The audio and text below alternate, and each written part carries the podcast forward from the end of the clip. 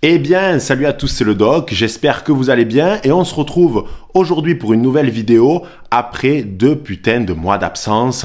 Il y a eu beaucoup de rumeurs, le doc est mort, le doc est au Népal en train d'élever des chèvres. Non, non, rien de tout ceci. En fait, c'est très simple. Je suis devenu tonton, donc j'ai voulu passer du temps avec ma famille, ce qui est bien normal. C'était aussi l'occasion de faire une pause de YouTube qui était, selon moi, bien méritée. Après euh, tout un tas de vidéos, parfois je mettais même deux, voire trois vidéos par semaine. Et aussi, en parallèle, j'ai tout simplement niqué mon ordi. Donc là, problème réglé, je pouvais pas tourner de nouvelles vidéos. Mais je me suis dit que ça pouvait être le moment idéal pour augmenter la qualité, notamment de l'image, du son, etc., etc. Donc, on va pas euh, plus polémiquer avec ces conneries. Papa est rentré à la maison, on a du boulot parce qu'il y a beaucoup d'affaires, il y a beaucoup de choses à analyser et je suis très content de vous retrouver les barons.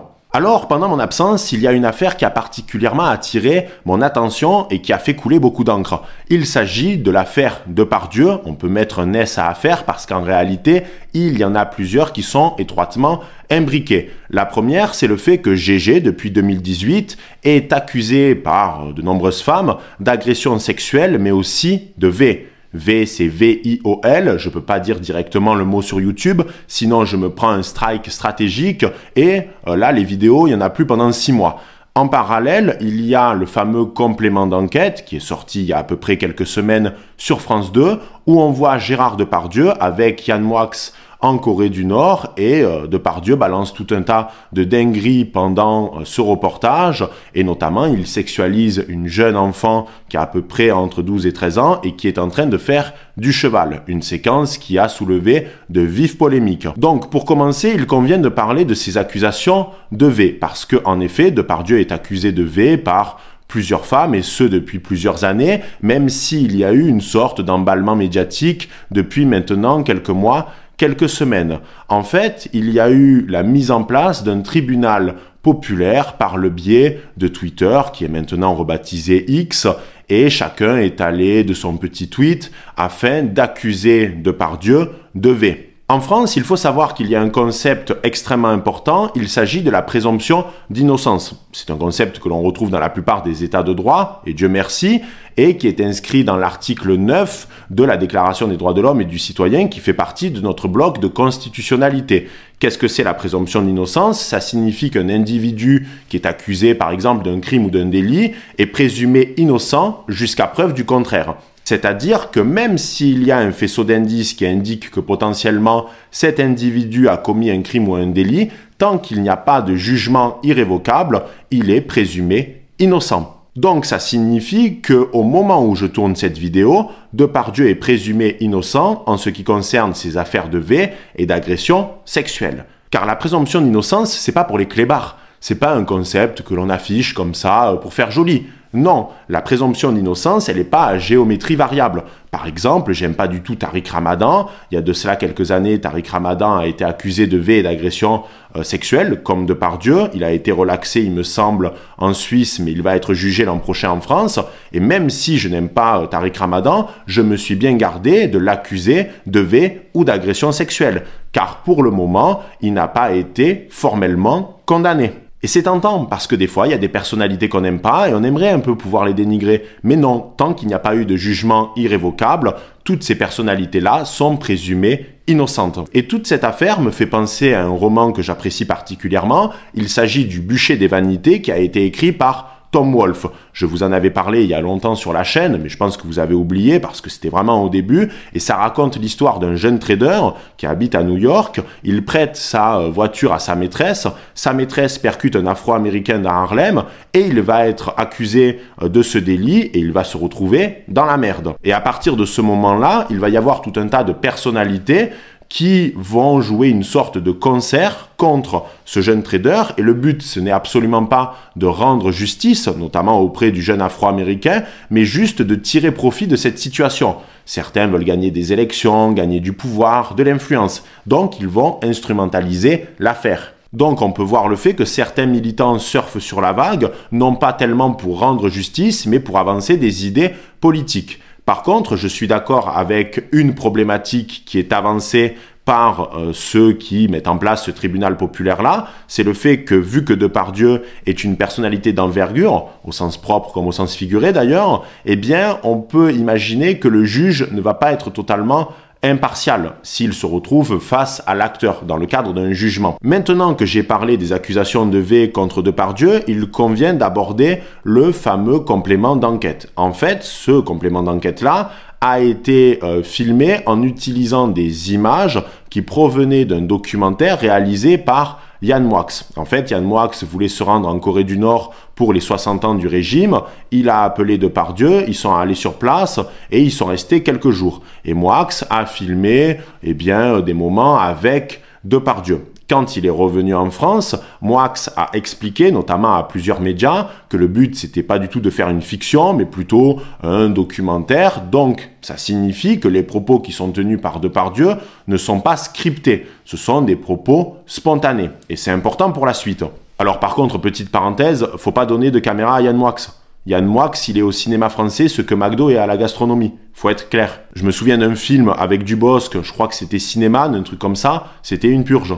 Donc arrêtez de donner une caméra à Yann Moix, euh, c'est pas fait pour lui. Bref, parenthèse fermée. Et dans le complément d'enquête, il y a tout un tas euh, de séquences filmées où Depardieu il balance des dingueries à la fois à des femmes guides qui l'accompagnent, donc des femmes nord-coréennes, mais aussi il y a une séquence qui a fait beaucoup polémique où Depardieu sexualise une jeune enfant nord-coréenne qui doit avoir 12-13 euh, ans et qui est en train de faire du cheval. Et là, autant je peux défendre Depardieu sur la question de la présomption d'innocence parce que c'est pas géométrie variable, mais pour le coup, je le suis pas du tout. C'est-à-dire que je suis un adepte d'un humour un peu gras, provocateur et parfois un peu sale, mais là, on n'est pas dans le registre de l'humour. C'est-à-dire que là, on a l'impression d'avoir affaire à un homme profondément frustré qui tourne comme un vieux disque rayé sur euh, des questions en lien avec le sexe. Et le souci, c'est que Depardieu, c'est pas n'importe qui. C'est pas un mec lambda.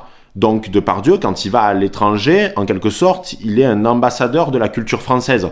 Pourquoi? Parce que c'est un acteur mondialement connu et il représente la France, qu'on l'aime ou qu'on l'aime pas. C'est-à-dire que Depardieu, en quelque sorte, il a une influence sur le soft power français à l'étranger. Ce n'est pas n'importe qui. Donc ça signifie que quand Depardieu sera à l'étranger et qu'il tient ce type de propos, il va d'abord se décrédibiliser lui, tout seul comme un grand, mais en plus il va décrédibiliser le cinéma français et la France, parce qu'il appuie sur un stéréotype qui a la vie dure à l'étranger, c'est le fait que les Français ont un problème avec le sexe ou que les Français sont des pervers. Et en plus, il faut se mettre à la place de ces femmes qui doivent subir euh, les assauts perpétuels de Depardieu, qui est lourd. Le mec, c'est une enclume à la fin. Déjà que ça se voit qu'il est lourd, alors là, il en rajoute en plus. Est-ce que ça veut dire que pour autant, il faut rentrer dans une logique de cancel culture? Non, absolument pas. Parce que si on commence maintenant à faire une sélection des films, euh, des livres, etc., qui sont acceptés parce que euh, les auteurs sont irréprochables, eh ben on n'a pas fini. Hein. On va se retrouver avec deux livres en rayon et euh, trois films qui vont se battre en duel. Et c'est tout.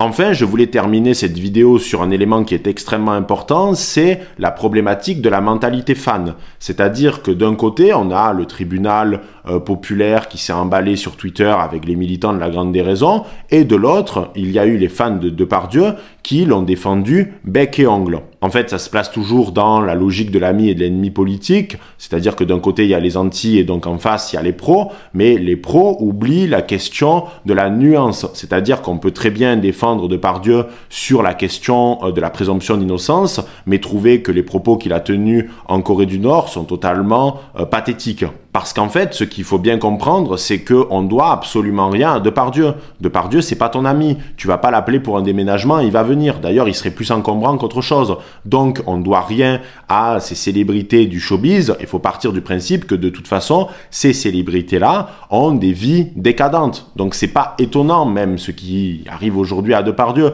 On l'avait vu à partir des valseuses. On se doutait bien que c'était un gars qui était assez gras, potache et qui pouvait parfois même être assez vulgaire, voire provocateur. Personnellement, j'aime beaucoup le Depardieu Cyrano, le Depardieu Monte Cristo et le Depardieu gargantuesque quand il va notamment euh, dans les différentes régions françaises goûter les produits du terroir, etc. C'était un documentaire, il me semble, qui était produit par Arte. Là, j'aime beaucoup, mais par contre, euh, j'aime euh, moins le Depardieu qui a ce côté sale pervers et qui se décrédibilise avant tout lui-même et qui décrédibilise le cinéma français et euh, la population française à l'étranger. On peut admirer des personnalités parce que ce sont des bons acteurs, des bons chanteurs, des bons politiques, etc.